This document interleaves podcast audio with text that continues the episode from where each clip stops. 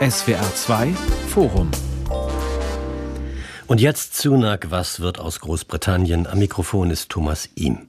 Am Ende gab es nur noch einen Kandidaten. Rishi Sunak ist nun Chef der britischen Konservativen und Premierminister. Nachdem Boris Johnson und Liz Truss an sich selbst gescheitert sind, sind die Erwartungen an den neuen Regierungschef groß. Er muss das Land aus der Krise führen und die heillos zerstrittenen Tories einigen.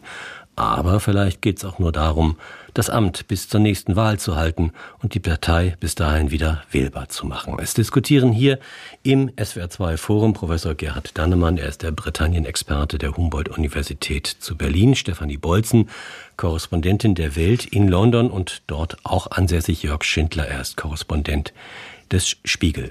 Herr Schindler, der Spiegel illustriert die Titelgeschichte aus ihrer Feder in dieser Woche mit allerlei Gemeinheiten. Die Bananeninsel, wie sich die Briten zum Gespött Europas machen, dazu den legendären Big Ben in Form einer gammeligen Banane.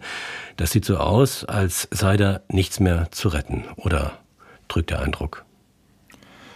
Naja, sagen wir so, bevor Rishi Sunak äh, bestallt worden ist, wirkt es tatsächlich so, als sei da nichts mehr zu retten. Man hatte das, den Eindruck, dass die große alte Tory-Partei von einer Common Sense, zu einer Common Nonsense Partei verkommen ist, eher zu einer Sekte als zu einer politischen Kraft und ähm, heillos zerstritten. Äh, Im Prinzip hatte, hatte Liz Truss ähm, so schlecht und, äh, und wirklich überfordert. Sie war in ihrem Amt auch von Anfang an keine Chance, weil sie einfach eine Partei gegen sich hatte, die in, in endlos viele Strömungen und Fraktionen zerfallen ist. Insofern ähm, war das wirklich am Ende wirklich nur noch fast schon mit, mit äh, Mitleid zu betrachten. Ähm, jetzt unter äh, Rishi, Rishi Sunak wird man sehen, was, was passiert. Also er ist sicherlich einer der verbliebenen äh, einigermaßen äh, vernünftigen äh, Tories, die es dann auch gibt. Und insofern äh, muss man mal sehen, ob er es länger schafft als die 45 Tage, die Truss hatte. Frau Bolzen, nach all den Turbulenzen und Ereignissen, über die wir in dieser Sendung sprechen wollen, erleben wir eigentlich heute den Moment, wo die Zeichen im Vereinigten Königreich vielleicht wieder ein bisschen auf Verein stehen. Also die Hoffnung ist jedenfalls da. Ja, die, die Hoffnung, äh, Hope springs eternal, wie der Engländer sagt. Also Hoffnung gibt es immer, aber also Rishi Sunak, äh, da hat Herr Schindler recht, auf jeden Fall ist ein, ein Premierminister, der jetzt erstmal ein bisschen Ruhe reinbringt. Und man sieht ja auch, das Pfund hat sich stabilisiert. Äh, die Regierung muss jetzt wesentlich weniger Geld für ihre Schulden bezahlen. Also da kommt jetzt schon, ohne dass er irgendwas überhaupt vorgeschlagen hat, konkretes, ähm, eine gewisse Ruhe rein. Aber das Problem ist eben die Partei und die Partei ist tief gespalten. Ich fand es sehr interessant beim äh, Parteitag Anfang Oktober in Birmingham da so mal ein bisschen abends in die, zu den Partys zu gehen und da die großen, wichtigen Tories zu beobachten, die da wirklich vor aller Welt, vor aller Augen und vor allem im Gespräch mit Journalisten heftige Intrigen gesponnen haben gegen die gerade erst äh, amtierende Premierministerin. Und das deutete für mich eigentlich darauf hin, dass in der Partei etwas nicht stimmt. Also die ist wirklich zutiefst marode, unzufrieden, ganz viele verschiedene Fraktionen und ob Sunak die jetzt zusammenbringen kann. Und das wird jetzt auch gerade heute Abend sehr spannend, weil eben man sich anschauen muss, wen er da in sein, in sein Kabinett beruft.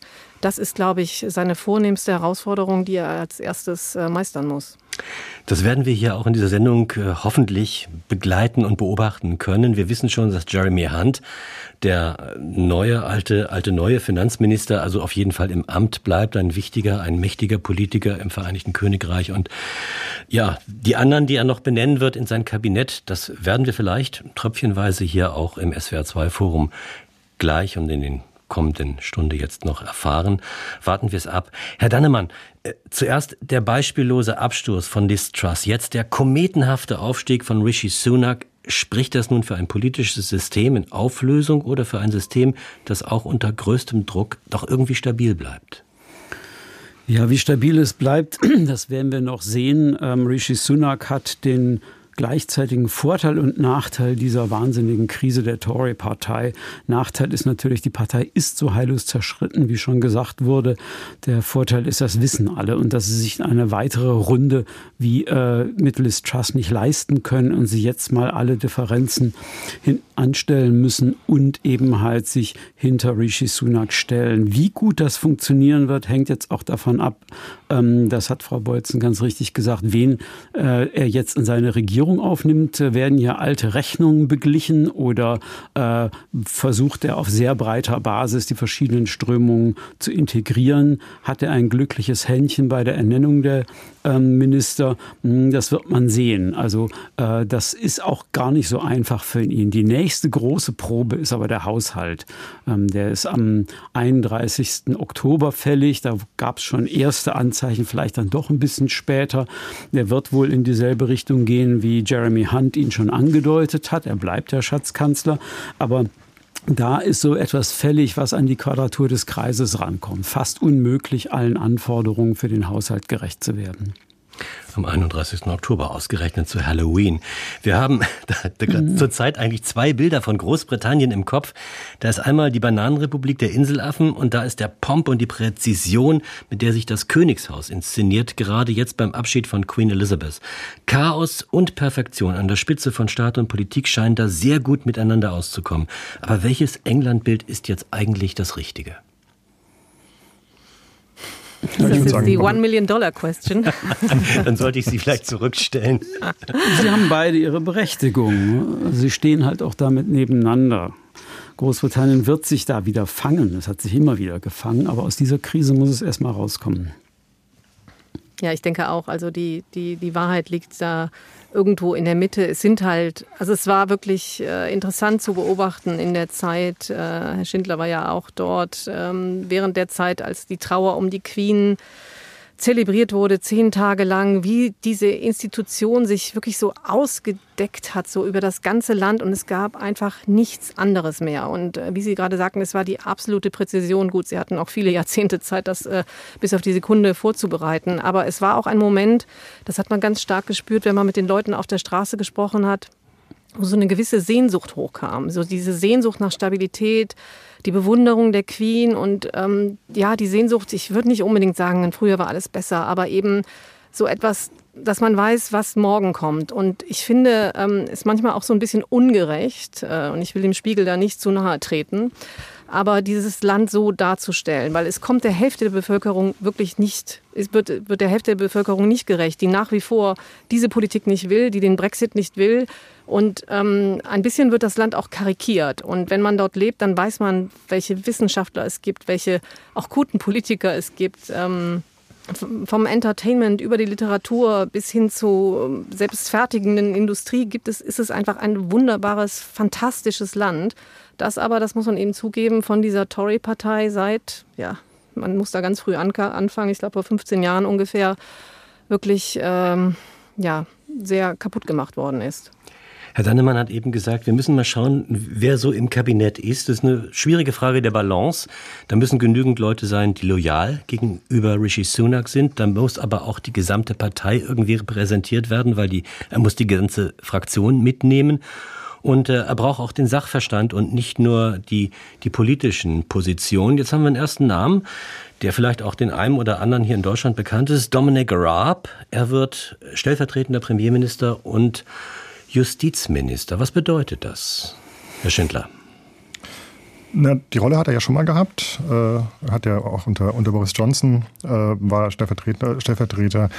Ähm, äh, also das ist eine, eine, schwierige Frage. Also ich persönlich, also äh, Stefanie Bolzen und ich haben ihn äh, mehrfach auch schon in, in Hintergrundrunden äh, und mit Journalisten irgendwie erlebt. Äh, ich persönlich halte nicht besonders viel von ihm. Ich glaube, dass er ähm, äh, er hat auch unter Tory, äh, in Tory-Kreisen nicht den allerbesten Ruf. Ähm, insofern ist, glaube ich, diese, diese ähm, Beförderung oder diese Rückbeförderung ins Kabinett zunächst mal einfach ein, äh, ein Dankeschön von Rishi Sunak an einen seiner glühendsten Unterstützer der letzten Monate. Ob das jetzt nun wirklich schon ein Ausweis dafür ist, dass ähm, Sunak, wie er das angekündigt hat, ein Kabinett der Talente äh, zusammenstellen will, daran habe ich große Zweifel. Für alle, die die Geschehnisse auf der Insel nur sporadisch beobachtet haben, hier mal eine ganz kurze Zusammenfassung nachgereicht. Nachdem sich Premier Boris Johnson unmöglich gemacht hatte, gab es ein zähes Ring um die Nachfolge. In diesem unterlag am Ende der, der, damalige Finanzminister Rishi Sunak, der damaligen Außenministerin Liz Truss. Dann starb die Queen, Charles wurde König, Truss fing an zu regieren und scheiterte sofort. Nach anderthalb Monaten im Amt tritt sie zurück. Diesmal gibt es nur einen Kandidaten, der mangels Konkurrenz Premierminister und Parteichef wird. Das ist die Ausgangslage. Es besteht nun einigen Grund zur Annahme, dass Rishi Sunak vielleicht bis zum nächsten Mal in gut zwei Jahren Premierminister bleibt und deshalb lohnt sich wohl die Frage, wer ist eigentlich dieser Rishi Sunak? Er ist immens reich, er ist jung, Hindu und seine Familie ist indisch. Allein das würde unter normalen Umständen für viel Gesprächsstoff sorgen. Also was wissen wir über Rishi Sunak? Also das sorgt auch jetzt schon für sehr viel Gesprächsstoff und es ist ja auch eine, ein, ein wirklich historischer Tag heute, weil zum ersten Mal ähm, ein Non-White, also ein nicht weißer Politiker Premierminister Großbritanniens wird. Ich fand auch das Foto, das äh, man heute und morgen auch bestimmt in Deutschland viel sehen wird, äh, wirklich beeindruckend von König Charles III., der eben äh, Rishi Sunak zu seinem Premierminister ernennt, zu seinem ersten Premierminister als König. Das steht ja auch dafür, was, Sie haben das gerade kurz erklärt, was, was eigentlich das Land in den letzten sechs Wochen mitgemacht hat. Das ging ja alles so wahnsinnig schnell. Ähm, und Sunak ist eben ein sehr, ein unglaublich ehrgeiziger Mann. Also wenn man sich seine Biografie anschaut, er war, ähm, also er kommt aus einer indischen Familie. Die Eltern sind mit ihren Familien in den 60er Jahren aus Afrika eingewandert nach Großbritannien, indischstämmig, wie gesagt. Er ist auch praktizierender Hindu. Und die Eltern haben dann, und das ist sehr typisch für ähm, indische Einwanderer in Großbritannien, sehr, sehr viel Geld, äh, Geld und auch Wert äh, gelegt auf ähm, Bildung. Er ist dann als kleiner Junge schon nach Winchester gekommen. Winchester ist sowas, ja, so die zweite Eliteschule nach Eton. Von dort nach Oxford und dann 2006 hat er ein Fulbright-Stipendium bekommen für Stanford University, für ein MBA. Und dort hat er seine Frau kennengelernt. Und die ist die Tochter eines der reichsten Inder. Der hat eine Firma gegründet, die heißt Infosys. Ja, und die beiden bringen angeblich zusammen ungefähr 850 Millionen Euro aufs Konto was übrigens auch schon äh, für einen Skandal gesorgt hat, weil eben die Frau von Rishi Sunak, oder es wurde bekannt, dass sie offenbar äh, ihre Dividende nicht in Großbritannien versteuert hat, sondern was legal ist, das in Indien getan hat. Hat schlecht auch ganz ausgesehen. interessant. Ja. Und was, was sehr interessant ist im Zusammenhang mit, mit Rishi Sunak ist die Art und Weise, wie er in die Politik, wie er ins Parlament gekommen ist. Er ist der Abgeordnete für den Wahlkreis Yorkshire, ein sehr äh, ländlicher Wahlkreis im Norden von England. Ich war, war da vor, vor einer Weile mal und habe mit, äh, mit, mit konservativen Politikern dort gesprochen. Es ist ein Wahlkreis, der von Farmern, von, von eher einfachen Leuten geprägt ist. Und dann kam da plötzlich ähm, ein, ein nicht weißer ähm, Politiker an, äh, mit, mit fein, in feines Tuch gekleidet, äh, der sich vor vorgestellt hat und äh, Nachfolger des von William Hague werden wollte, dem ehemaligen Tory-Chef. Und äh, Außenminister und ähm, die Art und Weise, wie er die Leute für sich gewonnen hat und wie die Leute heute regelrecht äh, feuchte Augen bekommen, wenn sie vor Begeisterung von ihm erzählen, ist, dass er, dass er im Prinzip äh, angefangen hat, mit einer, mit einer minutiösen Besessenheit regelrecht äh, diesen, diesen Wahlkreis zu bereisen mit einem, mit einem VW und äh, ist, hat, hat Kühe gemelkt, hat, äh, hat Schafe geschoren, hat mit den Leuten das Gespräch gesucht, hat den Leuten erst, den Farmern erstmal erklären müssen, dass ein Hedgefonds äh, nichts mit Hacken zu tun hat und lauter solchen Geschichten. Und, äh, und äh, in, auf diese Art und Weise hat er tatsächlich es geschafft, diese, diese Leute nicht nur für sich einzunehmen, sondern regelrecht zu begeistern. Und das ist schon eine, eine sehr interessante Geschichte. Die, glaube ich, auch sehr viel darüber erzählt, wie er dieses Amt jetzt versuchen wird anzugehen. Aber was wissen wir von seinen politischen Überzeugungen? Also von Liz Truss mhm. wissen wir, die hatte eine feste ideologische Position. Bei Boris Johnson wussten wir, er hat eine feste narzisstische Position. Welche Position hat Sunak?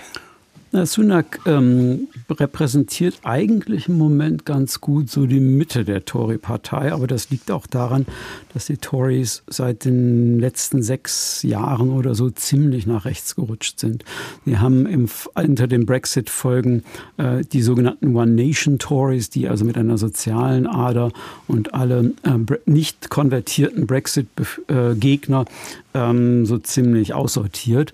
Und damit liegt er eigentlich jetzt, wie gesagt, so in etwa auf mittlerer Linie.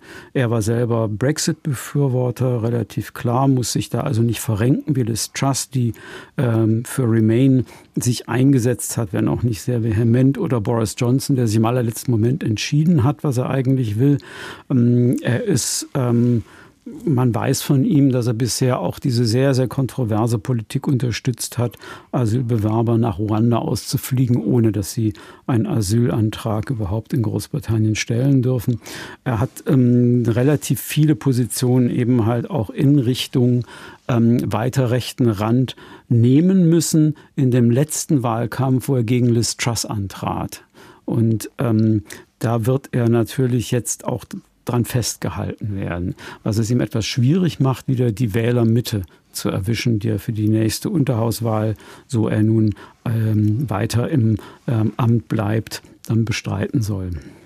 Aber was das ist ganz interessant, was, was ähm, Herr Professor Dannemann da gerade sagt, weil äh, das ist in der Tat, äh, glaube ich, gar nicht so sehr die Frage, für welche Politik Rishi Sunak persönlich steht, sondern die entscheidende Frage ist, ähm, welchen, welchen Spielraum ihm diese Partei überhaupt lässt und der ist verzweifelt klein. Mhm. Also er hat, er hat ja ähm, in diesem Nachfolgerennen jetzt äh, tatsächlich geschafft, die Hälfte der Tory-Abgeordneten im Parlament hinter sich zu bringen und das sind sehr, sehr diverse Menschen aus sehr, sehr vielen diversen Flügeln. Und die Frage, die sich jetzt alle stellen in, in Westminster, ist natürlich schon die, was hat er er den Leuten eigentlich alles versprochen? Hat er den Rechten Rechtes versprochen, den Moderaten Moderates, den Linken Linkes? Und muss er jetzt, äh, muss er jetzt liefern? Äh, wird, wird er sozusagen irgendwie in der Asylpolitik noch knallharter? Holt er irgendwie, äh, um, die, um die Borisianer zu beruhigen, äh, wieder ein bisschen mehr Klimapolitik zurück in, in, in, ins Kabinett?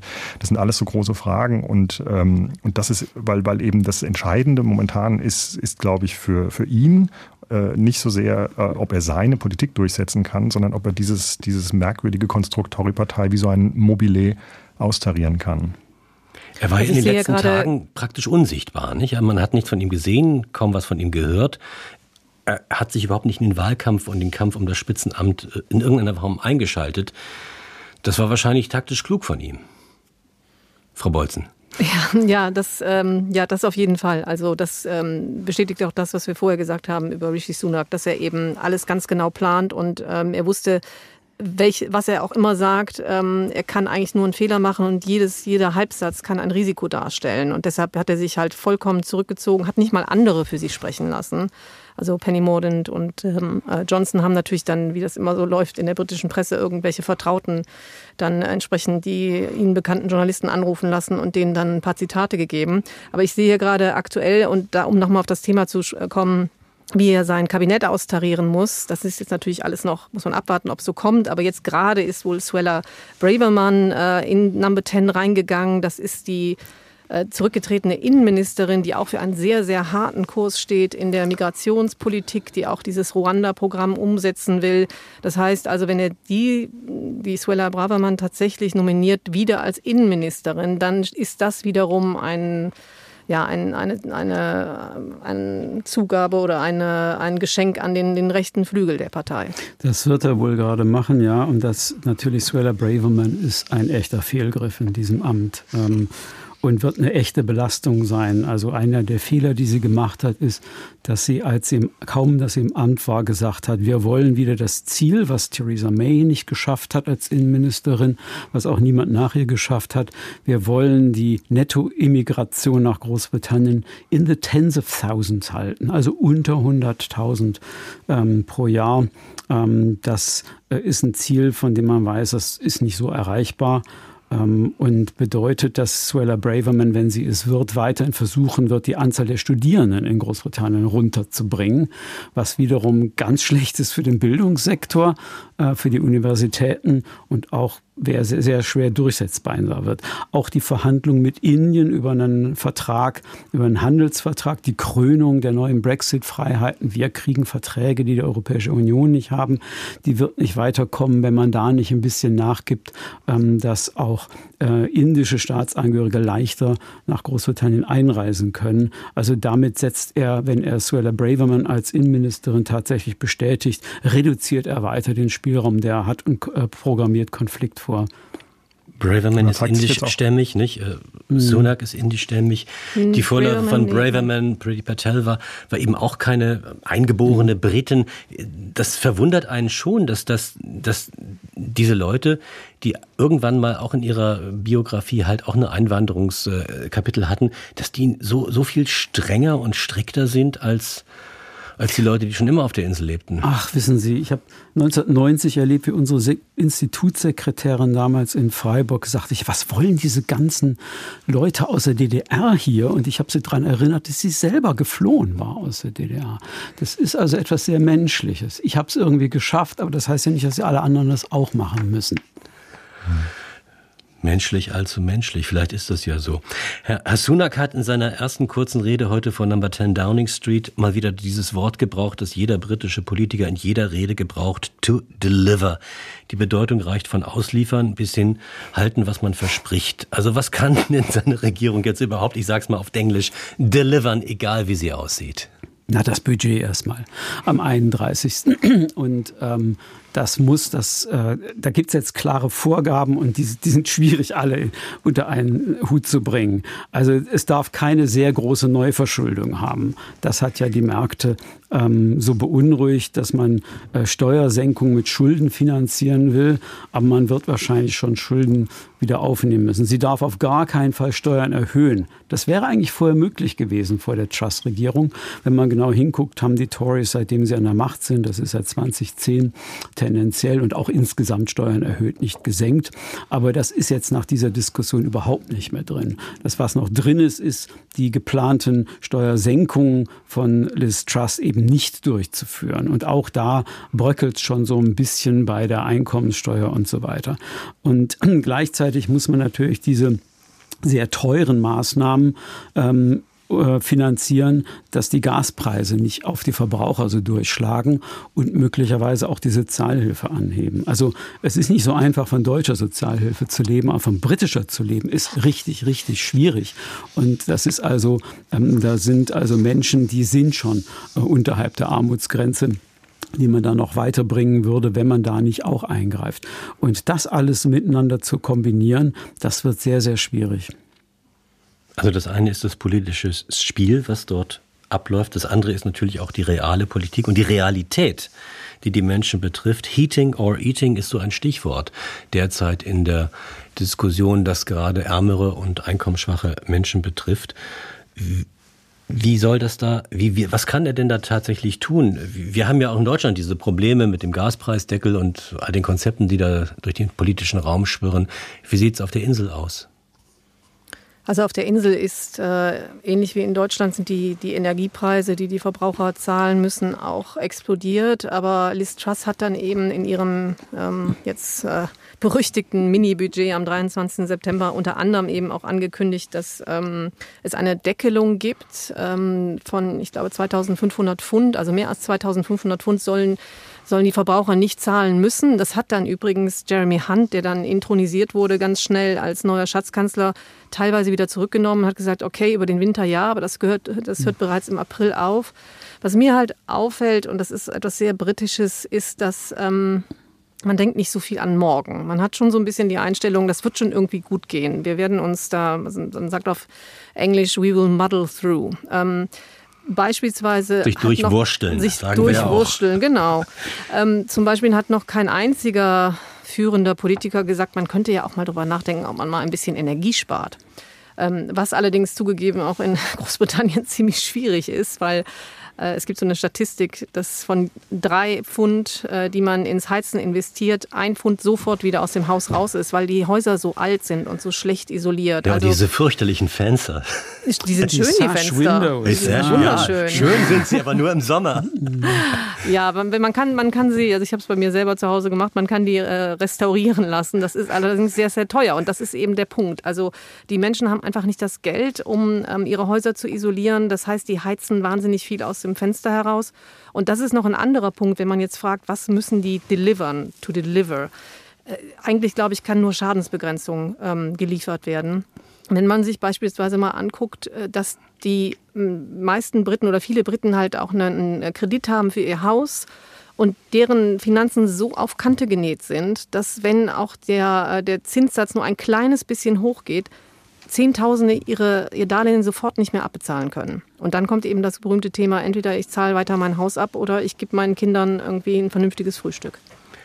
Ich denke, was man, was man wirklich sagen kann, ist, die, dass die oder die so Tories können eigentlich von Glück reden, dass sie nicht Frankreich regieren. Äh, ich glaube, in, in dem Land werden längst äh, wahrscheinlich Hunderttausende Bauern und äh, Arbeiter vor Downing Street gezogen und hätten da wahrscheinlich hektoliterweise Gülle verspritzt oder ähnliches. Äh, also die, die Leidensfähigkeit der Briten, die ist schon enorm unter den, unter den gegebenen Umständen. Also es ist ja eben nicht, es sind ja nicht nur die Energiepreise, es sind nicht nur die Lebenshaltungskosten. Es ist so, dass der Gesundheitsdienst im Prinzip äh, zu Schanden geritten worden ist. Wir haben, glaube ich, ähm, über sechs Millionen, die momentan auf zum Teil dringende Behandlungen warten, sie einfach nicht bekommen.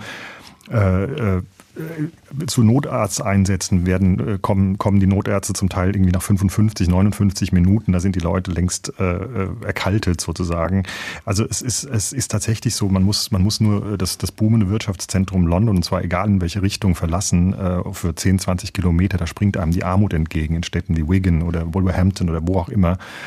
Also die, äh, wie, wie Stefanie Bolzen schon sagt, das ist äh, im Prinzip ist auch da der Spielraum für Rishi Sunak komplett äh, eingeschränkt. Er verwaltet das Elend, er muss Schaden begrenzen und äh, viel mehr wird ihm in nächster Zeit erstmal gar nicht bleiben. Genau, und da kommt jetzt peinlich hinzu, dass die Sparungen, Einsparungen, die dann irgendwie nötig werden, dass dieses Budget nicht komplett über Schulden finanziert wird, die können eigentlich nur in den großen Bereichen erfolgen, wo viel Geld ausgegeben wird. Und viel Geld wird ausgegeben bei Gesundheit, bei Bildung, Sicherheit und Soziales. Und äh, nirgendwo, der Sicherheit gibt es schon so erste Geräusche, dass man vielleicht doch nicht hochgehen will auf 3% Bruttosozialprodukt in Verteidigung, sondern bei den gut zwei, die man hat, bleibt. Ähm, aber ähm, das ist ja noch keine Einsparung. Das ist nur, ähm, dass man vielleicht nicht zusätzliche Ausgaben noch hat. Und der Rest, da ist einfach nicht mehr viel Luft drin. Das ist schon oft äh, eingespart worden. Da gab es schon ziemlich viele Runden seit 2010 immer wieder. Und äh, da stößt man so, sofort an weitere Grenzen. Sie können im Gesundheitssystem im Moment wirklich nicht mehr einsparen. Das SWR2 Forum zum Thema und jetzt Sunak, was wird aus Großbritannien? Es diskutieren Professor Gerhard Dannemann von der Humboldt-Universität in Berlin und die Korrespondenten, London-Korrespondenten Stefanie Bolzen und Jörg Schindler von der Welt und vom Spiegel. Eine Frage, die habe ich mir aufgeschrieben, wenn man sie sich immer aufschreibt, wenn ein Staatschef geht, die aber in diesem Fall vielleicht eine etwas groteske Qualität hat. Welches Erbe hinterlässt eigentlich Liz Truss? Welche Botschaft, welche Erfolge? Normalerweise kann ja ein Premier am Ende der Amtszeit immer irgendetwas vorweisen, aber Liz Truss? Sie kann als negatives Beispiel dienen. Ne? Ja, das ist also, zynisch. Ja, es, es, ist, es ist leider so. Ähm, also die, der Gedanke, ähm, dass man vom faktenbasierten Politik komplett abweichen kann. Also dass man mit Wunschdenken Budgets finanzieren kann, das ist weg. Ähm, die, äh, es gibt noch eine sehr starke äh, markt, marktliberale Strömung in den Tories, die ist damit nicht abserviert, aber der Gedanke, dass man sowas über Schulden finanzieren könnte, ich glaube, der wird die nächsten 20 Jahre nicht mehr salonfähig sein. Ähm, ansonsten, sie hat wenig Zeit gehabt, hat sehr wenig Spielraum gehabt. Ähm, sie schreibt sich natürlich auf ähm, die Fahne, dass sie mit den Energie äh, Ausgleichszahlungen, was in die, in, aufs, aufs Gleis gebracht hat. Das war allerdings nicht so ihre Idee, das ist ihr nahegelegt worden. Und am, am Ende konnte sie gar nichts mehr tun, konnte nicht mal mehr eine geordnete ähm, Abstimmung im eigenen, ihrem eigenen Unterhaus hinkriegen. Ja, ich glaube, da fällt einem nicht so richtig viel Positives ein. Ich glaube, die Freunde von Liz Truss, äh, die in der Tufton Street vor allen Dingen in der Nähe von Westminster beheimatet sind, wo die ganzen äh, marktradikalen Thinktanks sitzen, die werden momentan wahrscheinlich ein bisschen Trauer tragen. Es ist nämlich wirklich so, dass die, äh, man den Eindruck hatte, dass die seit 10, 20 Jahren mit, also richtig gehend konzertiert versucht haben, eine der ihren wieder ganz nach oben zu bringen. Also jemanden, der den skeletösen Staat und ein Niedrigsteuerparadies verspricht. Und dann haben sie die endlich mal oben und nach 45 Minuten hat die praktisch das restliche ähm, noch in intakte Geschirr im Schrank zerdeppert. Also das wird auch sicherlich eines der Erbe, Erbe von, äh, von Liz Truss bleiben, dass ähm, in allernächster Zeit sicherlich kein Marktradikaler es mehr ganz nach oben schaffen wird. Aber ich frage mich da die ganze Zeit, das ist wirklich äh, auch, das kann man ja wirklich lokalisieren. Da gibt es eben in dieser schönen Straße da hinter der Westminster Abbey tatsächlich diese Büros von den marktradikalen äh, Freidenkern, libertären Denkern. Ähm, ich fürchte aber, die wird man nicht los, weil ich glaube, dass die immer wieder sagen werden, es hapert eben daran, also wenn wir nur den Brexit wirklich umsetzten, wenn wir doch wirklich nur unsere Freiheiten nutzten, dann würden wir unser Land auch nach vorne bringen. Aber das Establishment und der Blob, also die Beamten, die werden das immer wieder verhindern. Und ich habe die Befürchtung, dass in unserer was von Verschwörungstheorien und Echokammern dominierten Welt, das auch nicht mehr, das werden wir nicht mehr los. Und ich glaube nicht, dass sie ähm, untergehen werden, diese aber, Freidenker. Aber Frau Bolzen, jetzt muss ich mal fragen, ähm, die, diese marktradikale Ideologie, die sollte doch die Märkte entfesseln und sie hat sie entfesselt. Das Fund ist abgestürzt, die Hypotheken sind nach oben gegangen, mhm. der Ruf wurde verspielt. Das war die Antwort des Marktes, nicht der Politik oder der Opposition. Daraus muss man doch lernen. Das, daraus sollten Menschen wie Sie und ich würden daraus wahrscheinlich lernen. Aber ich würde Sie einfach mal Ihnen mal empfehlen, mal auf einen Tory-Parteitag zu gehen und da mal mhm. in die kleinen äh, Veranstaltungen zu gehen und sich mit den Leuten zu unterhalten, die sind wirklich auf einem anderen Planeten zu Hause. Äh, es kursiert ja schon der Witz, was haben Kommunismus, Brexit und marktliberale ähm, äh, Budgetplanung gemein? Ähm, ja, tolle Idee, ist leider noch nie richtig durchgeführt worden. Und äh, das hört man natürlich, egal von auf welcher Seite man da steht, nicht so richtig gerne, aber da ist schon was dran. Das ist die Legende, die gestrickt wird. Ähm, der Brexit war eine tolle Idee. Äh, leider ist es nie richtig gemacht worden. Und es natürlich die, die Thinktanks ähm, das hat Herr Schindler sehr schön gesagt, die Enttäuschung, die da aufgebaut ist, die werden jetzt nicht ihre Meinung ändern. Aber sie sind erstmal nicht salonfähig, denke ich. Taking back control, das war ja das Mantra der Brexiteers. Aber äh, was passiert denn nun? Die Brexit-Dividende ist bislang ausgeblieben. Wie lange hält das Volk das aus? Wie lange will es den Versprechungen und dieser Idee noch hinterherlaufen? Na, wenn das Taking Back Control war, was wir in den letzten Wochen oder eigentlich auch in den letzten Jahren gesehen haben, dann möchte ich nicht sehen, wie, äh, wie Kontrollverlust in diesem Land ausschaut. Mhm. Ähm, es, es, ist, es ist tatsächlich so, dass ähm, äh, und, und das, das sagt man nicht gerne, also ich sage das Ihnen nicht gerne, weil ich dieses Land, in dem ich jetzt schon seit über fünf Jahren lebe, wirklich sehr liebe. Ähm, es, es ist tatsächlich in gewisser Hinsicht zu einer Bananenrepublik verkommen. Ähm, da, da, funktioniert einfach vieles nicht mehr. Die Politik ist in weiten Teilen korrupt. Es, sie, ist, sie ist wirklich in weiten Teilen auch politisch inzestuös. Äh, es sind letztlich irgendwie, es ist ein ganz kleiner Club von Leuten, die sich diese, ähm, diese Politik untertan gemacht hat. Und, ähm, und die, die Leidtragend sind wie immer mal wieder die einfachen Leute. Also ähm, wie, wie da ein, ein Taking Back Control gelingen könnte, schon gar nicht, wenn überhaupt niemals über das Thema Brexit diskutiert wird. Das ist ja ein Tabuthema. Das ist ja wie Voldemort in Harry Potter. Da, da, das wird nicht, da, da darf nicht drüber gesprochen werden. Ähm, das kann ich momentan eben nicht sehen. Und, äh, und die Tory-Partei selbst, die ist jetzt erstmal auch auf absehbare Zeit damit beschäftigt, irgendwie wieder sowas wie eine Balance zu finden. Und äh, ob, ob Labour ähm, das besser machen würde, würde man sehen. Aber naja, viel schlechter kann man es jedenfalls nicht machen. Dabei können die Briten ja wunderbar sich darstellen und, und organisieren. Also das war ja ein, ein, ein fantastisches Begräbnis, was wir da erlebt haben mit Queen Elizabeth II. Die gesamte äh, Organisation, die Bilder, die die BBC geliefert hat, da, da, war ja alles, alles durchdacht und perfekt und großartig. Und man fragt sich, äh, Leute, die sowas können, die müssen doch noch mehr drauf haben.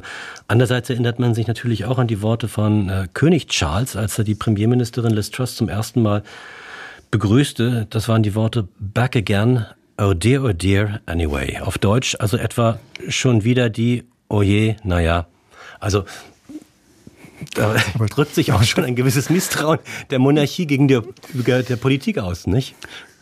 Also Frau ich bin ja, hat das ja vorhin schon gesagt. Entschuldigung, äh, ich wollte ja. nur sagen, also vorhin hat Frau Bolzen das ja schon gesagt, irgendwie diese, diese London Bridge is Down, also diese, der Codename für die Beerdigung der Queen, das ist eine jahrzehntelange Operation gewesen. Da konnte man sich nun wirklich mit, äh, mit, mit großer Gelassenheit darauf vorbereiten, äh, während alles das, was wir eben in den letzten Monaten und Jahren erlebt haben, offensichtlich zu schnell für diese politische Kaste kam, um darauf vernünftig reagieren zu können.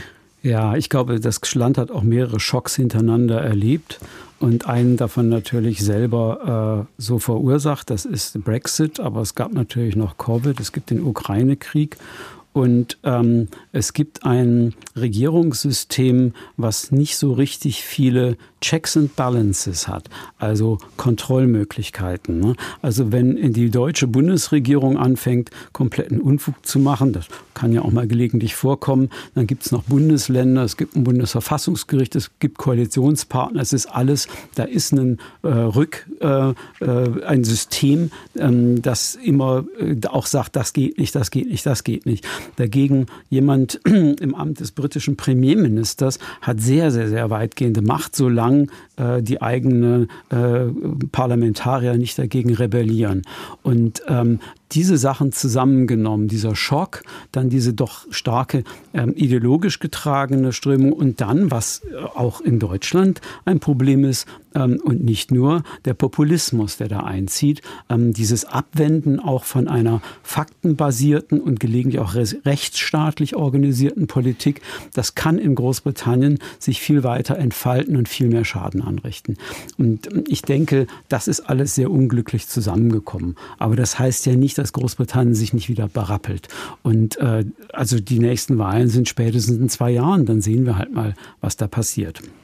Es besteht ja einigermaßen Hoffnung, dass wenn sich jetzt äh, Labour-Chef Keir Starmer und äh, Tory-Chef und Premierminister Rishi Sunak im Unterhaus begegnen, fast auf Nasenlänge oder Armeslänge voneinander getrennt, dass, dass wir vielleicht ein paar vernünftigere, erwachsenere Diskussionen dort erleben werden an diesem sehr traditionellen und bedeutsamen Ort. Beide sind ja nicht wirklich die Charismatiker, aber sie, sie kennen sich mit ihren Argumenten aus. Also wird eine oder erwarten Sie, dass sich im, im Stil in der Debatte vielleicht etwas verbessert? Ja, ein bisschen schon. Aber das ist ja Prime Minister Question Time. Das ist ein Schauspiel. Das ist für die britische und eigentlich für die Weltöffentlichkeit inzwischen. Und da muss man schon ein bisschen aufeinander schlagen. Das wird auch weiterhin sein. Der Ton wird vielleicht ein bisschen anderer sein, aber es besteht zu hoffen, oder ich hoffe es zumindest, dass mit Rishi Sunak tatsächlich auch mal wieder ähm, Experten gehört werden, dass man die rechtlichen Rahmenbedingungen äh, ein bisschen mehr in Blick nimmt und vielleicht auch versucht, ähm, nicht nur ähm, die schon Überzeugten zu bedienen, sondern die britische Öffentlichkeit mitzunehmen. Ich würde mir sehr hoffen, dass Rishi Sunak anders als seine letzten vier Vorgänger auch mal britische und nicht nur englische Politik macht. Das heißt also vernünftig redet mit Schottland, mit Wales, äh, Nordirland, den dortigen Regierungen oder was in Nordirland eine Regierung sein sollte, im Moment aber nicht ist und damit äh, ein echter britischer Premierminister wird. Das hat Liz Truss ja nicht gemacht. Nein, sie geht in die Geschichte ein als die einzige, glaube ich, die seit, seitdem es äh, die Devolution gibt, die nie ein Gespräch geführt hat mit den Regierungschefs von Nordirland. Äh, Quatsch, den gibt's die gibt es ja gerade nicht. Äh, von Schottland und von Wales. Die Opposition, allen voran Labour, aber auch die anderen Parteien, äh, die Scottish National Party, die Liberalen und die Grünen, sie alle fordern jetzt Neuwahlen. Wäre das nicht der ehrlichere, der bessere Weg, nach diesem ganzen Kuddelmuddel und Durcheinander und dieser Katastrophe von Liz Truss einfach nochmal die Wähler zu fragen? Wäre das nicht demokratisch? Das wäre vielleicht demokratisch, aber das wäre ähm, aus Sicht der Tories ähm, existenzbedrohend, weil äh, Boris Johnson ihnen ja im Dezember 2019 eine sehr satte und sehr bequeme Mehrheit äh, geliefert hat, mit, ich glaube, 80 Sitzen Mehrheit Klammer auf, da kann man sich natürlich auch fragen, dass bei einer so großen Mehrheit so wenig Politik gemacht worden ist, warum das so war. Gut, dann kam natürlich Covid dazwischen und dann waren natürlich auch die ganzen Partyskandale, mit denen dann die Politik sich die ganze Zeit und auch die Medien beschäftigt haben, bedauerlicherweise. Aber momentan kommt darauf an, welche Umfragen man anschaut, liegt Labour eben bis zu 30 Punkte vor den Tories. Das würde also bedeuten, ich habe jetzt nicht die genaue Zahl, aber dass Dutzende ähm, Abgeordnete der konservativen Partei ihren Job verlieren würden. Und deshalb ist natürlich die große Frage, warum sollten die dann einer Neuwahl zustimmen, wenn sie vielleicht die Hoffnung haben könnten, spätestens 2025 im Januar muss die nächste Wahl sein. Vielleicht können sie das Blatt noch wenden mit Sunak vielleicht eine bessere Politik machen und dann die Wähler doch wieder auf ihre Seite ziehen. Ja, das ist gut möglich. Zwei Jahre sind eine sehr, sehr lange Zeit in der Politik. Ich finde eine schöne Korrelation zwischen den Anzahl der Briten, die keine Neuwahlen wollen, das sind so 20, 25 Prozent, und der Anzahl der Briten, die jetzt noch die Tories wählen würden. Das sind auch so 20 bis 25 Prozent. Das wird hochgehen. Also mit Rishi Sunak, neuer, neuer, neue Regierung, neu am Start, wenn er jetzt nicht wieder komplett was verpatzt, und das wird er nicht, ähm, werden natürlich die Umfragewerte für die Tories erstmal hochgehen. Die Frage ist, für wie lange.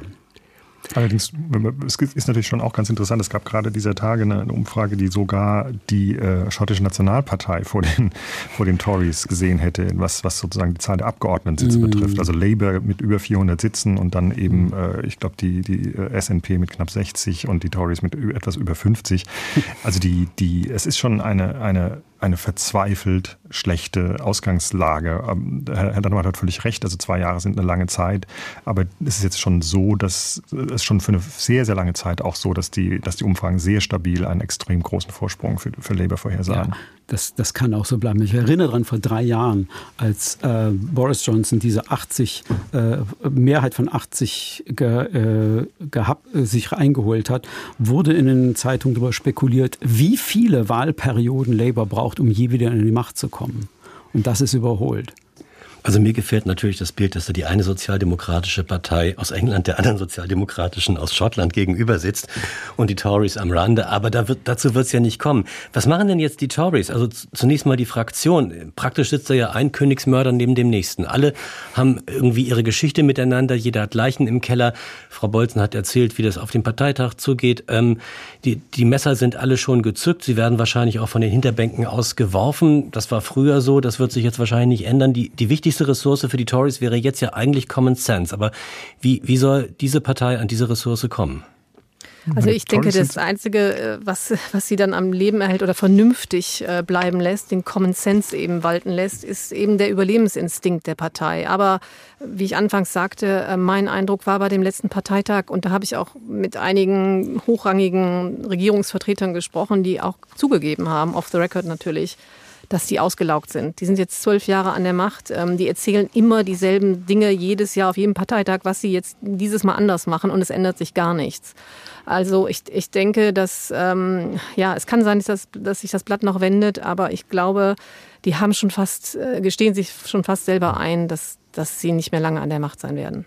Das muss man sich auch mal überlegen. Also äh, Boris Johnson hat die Reputation der Tories für redliche Regierungsführung und für Integrität zerstört und Liz Truss hat ihre Reputation für wirtschaftliche Kompetenz zerstört. Was jetzt noch da ist, ist der Wille zur Macht und sonst nichts. Und insofern sieht, hat man jetzt auch die letzten Tage eben sehen können, wie mit einer sehr großen Wendefähigkeit und Flexibilität sehr viele Politiker irgendwie aus dem einen Lager ins andere gewechselt sind und plötzlich dann doch jetzt irgendwie ganz ähm, glühende Sunak-Fans sind, was sie vor drei Tagen noch nicht waren und so weiter. Also das ist schon ein ziemlich erbärmliches Bild. Es gibt sehr, sehr wenig, was äh, wenige Talente, die von hinten nachrücken. Also momentan sieht es wirklich nicht gut aus, was nicht heißt, dass es nicht in einem Jahr sehr viel besser für sie mhm. aussieht. Das System ist ja schlechter drin, diese Talente nach vorne zu bringen. Also es hätte so viele bessere Leute gegeben als Liz Truss, aber dieses System, die Parlamentarier wählen vor und dann die Parteibasis macht die Letztauswahl. Ähm, das hat die gesamte Wahl äh, Liz Truss ein Mandat gegeben, was sie nie in einer freien Wahl gekriegt hätte. Und das hat halt begünstigt, ähm, dass, wie wir jetzt wirklich wissen, ähm, eine äh, Person Premierministerin geworden ist, die es nicht hätte werden sollen. Ganz kurz dazwischen, wir kriegen noch eine aktuelle Meldung. James Cleverly war und bleibt Außenminister. Ähm, Außenpolitik ist immer ein Feld, auf dem man sich profilieren kann. Verlässlichkeit ist allerdings auch irgendwie so eine Ressource, die man dann in der Außenpolitik braucht. Ähm, kann sich Sunak über, über diese Schiene ein bisschen Reputation besorgen?